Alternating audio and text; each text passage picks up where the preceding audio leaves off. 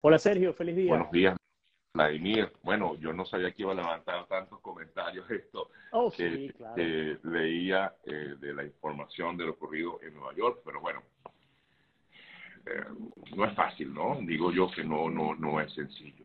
Em, porque, bueno, porque yo, yo entiendo, insisto, Vladimir, la, la, la angustia de muchos de estos eh, ciudadanos que vienen de otros países y claro, llegan y quieren, bueno, vivir mejor y es lógico, todos queremos vivir mejor, pero las cosas tienen que hacerse de forma ordenada. Bueno, primero que nada, buenos días, Vladimir, ¿cómo estás? Bien, bien. Lo primero, tengo algunos problemas de internet. No sé si todos ya nos están viendo bien a los dos, pero por lo menos en, en mi, por mi lado sí, sí hay algunos problemas. Sí, te veo, Eh, te veo borroso, es correcto. Sí, voy, a, hacer una prueba rápidamente, una sola prueba y, y seguimos. Sí, Vladimir va a hacer un cambio ahí, No, a ver, de- ahora- de- a ver si con la señal Yo creo que sí, seguro. un poquito. Vamos, vamos a ver, Vladimir. Ahora sí, Este, no sé si, si se vea mejor. De pronto no soy yo, de pronto, de pronto eres tú, pero ok, ahora creo que sí podemos, sí nos vemos. Dice, no se ven bien. Ah, ah, Bueno, sí, Vamos también tengo, eh, no sé, no sé si es que es tu señal, pero bueno, vamos a tratar de conversar, a ver, Vladimir. Eh, sí, eh,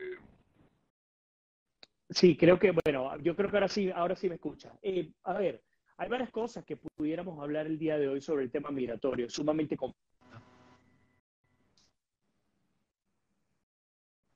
no. Vamos a hacer, yo voy a hacer lo siguiente, voy a sacar a Vladimir y volver a, a invitarlo al eh, programa. Vamos a volverlo a hacer, a ver si tenemos mejor conexión.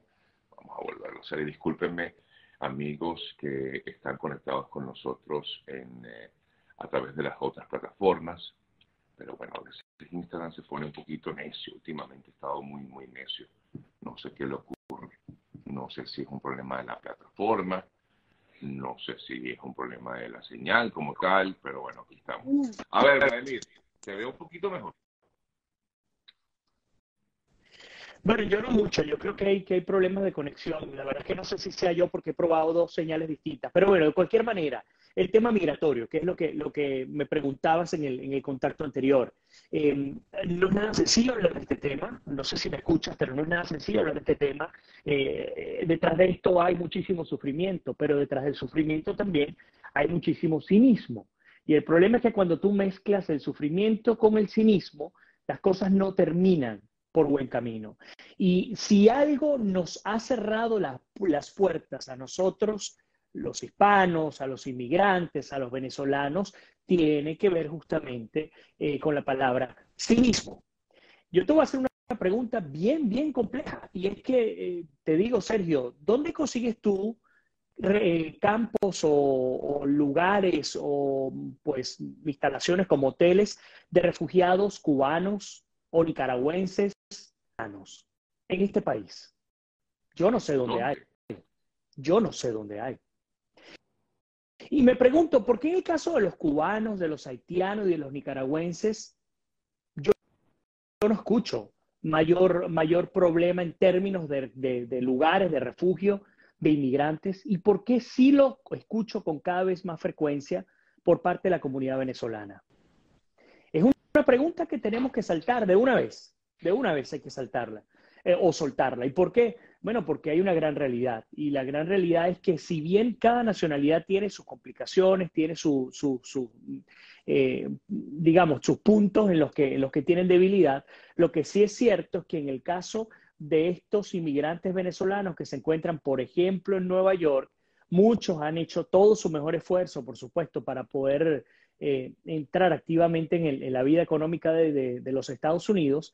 Eh, aunque eso es así, aunque eso es así, también te puedo decir, estos inmigrantes están instalados desde octubre del año pasado, desde septiembre del año pasado.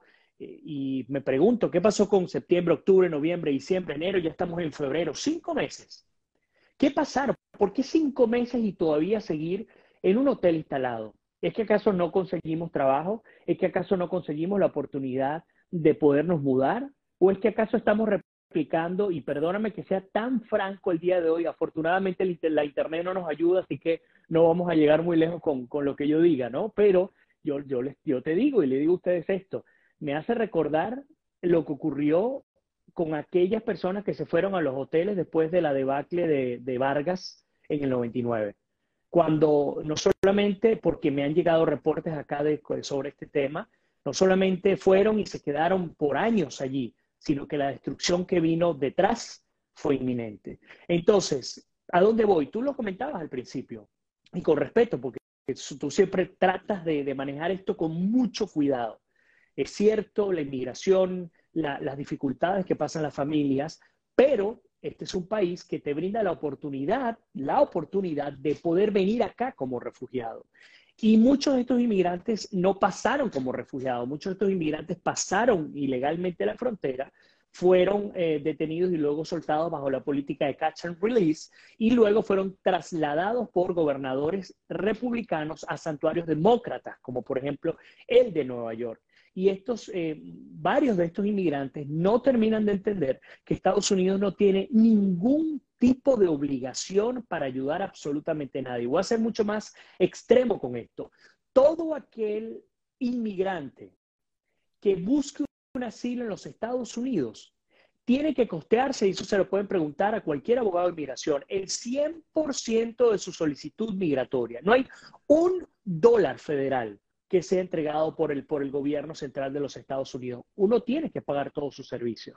Entonces, pues, mucho menos podría pensarse que el hecho de que tú entres por frontera, eso te haga calificar para que el gobierno te mantenga indefinidamente bajo las condiciones que tú quieres.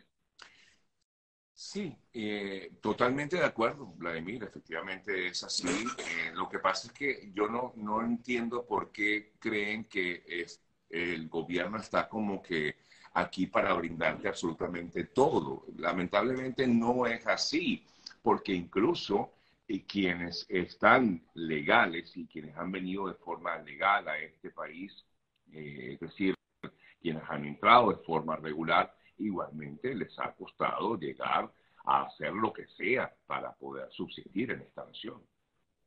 Sí, bueno, aquí pudiéramos comenzar a sacar muchos análisis sobre ese tema, ¿no? Aquellos que se han acostumbrado y vienen de generaciones en las que han recibido la asistencia por parte del control del régimen en Venezuela durante tantas décadas, em, aquellos que pues les dijeron, les vendieron la idea de que eso iba a ser así, em, pero mm, eso es una gran interrogante que uno se hace. Yo te pongo otro ejemplo más, Sergio, los centroamericanos salvadoreños, hondureños, guatemaltecos, ¿dónde están los refugios de los centroamericanos?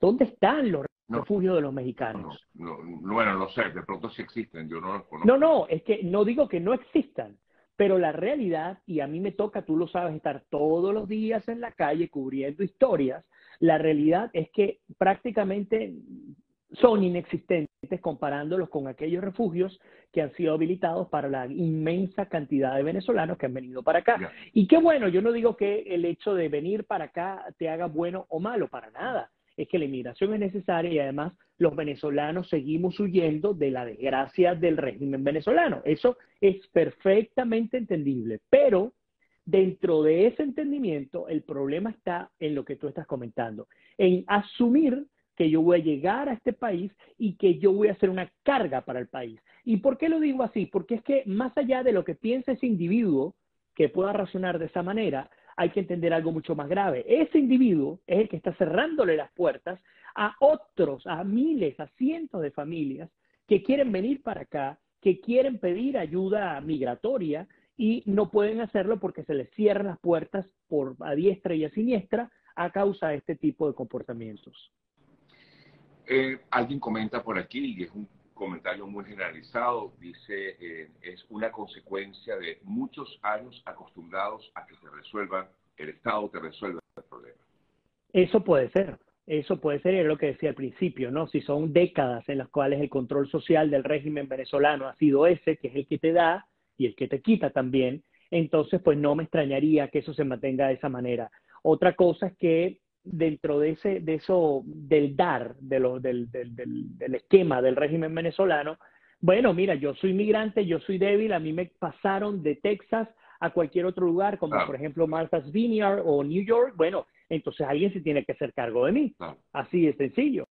Ojo, y lo peor es... se sienten vulnerados por esa misma situación, pero no utilizados de esta manera, ¿no? ¿Vulnerados de qué manera? Porque Lo, lo, lo tragicómico de esta historia es que estos, muchos de estos inmigrantes que se están relocalizando, o sea, no es que los están votando, los están colocando en otros centros de refugio, son hombres jóvenes, sanos y solteros, y quieren pasarlos de estos hoteles, hoteles en New York City, pasarlos de los hoteles a estos refugios, ¿para qué? No para liberar a los hoteles, para meter familias de inmigrantes en los hoteles.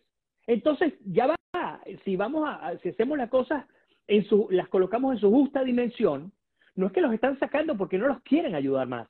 No es porque los están sacando del hotel porque quieren meter turistas chinos. No, es que los están sacando para meterlos en lugares adaptados para hombres solteros, sanos y jóvenes y poder meter a familias en hoteles.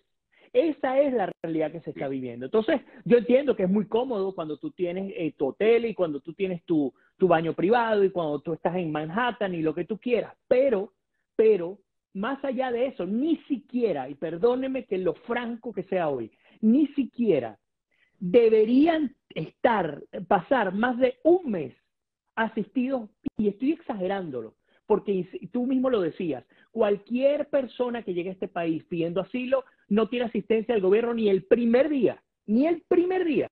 Normalmente, históricamente ha sido así, usted va y usted resuelve. De hecho, les digo algo, y sé que muchos de los asilados lo conocen, y lo conozco yo porque yo he pasado por esa, por esa etapa, y yo tengo casi 10 años en este país. Cuando tú llegabas a casa 10 años atrás, en cualquier condición, porque yo llegué a ver personas que llegaban sin un dólar en la cartera y otros que venían muy cómodamente. Pero fue, tuvieras un dólar o tuvieras 10 mil en la cuenta, siempre decían, no se le puede pedir ayuda al gobierno de Estados Unidos porque te puede perjudicar tu caso. No pidan tickets de asistencia en comida, no pidan esto, no pidan otro. Yo recuerdo hace 10 años atrás. Ahora no, ahora estoy llegando acá, estoy pidiendo una ayuda de cualquier tipo, que no es parol. Parol es otra cosa totalmente distinta y podemos hablar, abordar eso si el, Internet nos ayuda. Pero eh, más allá de eso, estamos hablando de la inmigración que se vino irregularmente por, por, pasó por ocho nueve países, se tiró a la frontera, muchos ingresaron de manera irregular, fueron detenidos por un oficial de inmigración, se le aplicó la política de catch and release, que es te detengo, te registro y te suelto, y ahí es que vino el caos, ¿no? Es decir, no solamente la responsabilidad recae en el inmigrante, la, responsabilidad también recae en el gobierno central, en el gobierno federal, con su política migratoria que ha reforzado negativamente esta conducta. Y tan la ha reforzado que, que era lo que se decía, bueno, mira, vienen, te detienen, te dejan un par de semanas, en el peor de los casos, en un centro de detención con comida, techo, baño, etcétera, y luego te vas a estos lugares de ayuda, a estas organizaciones no gubernamentales. Así que es muy complicado lo que se está viviendo en términos migratorios en Estados Unidos y sigue enredándose más.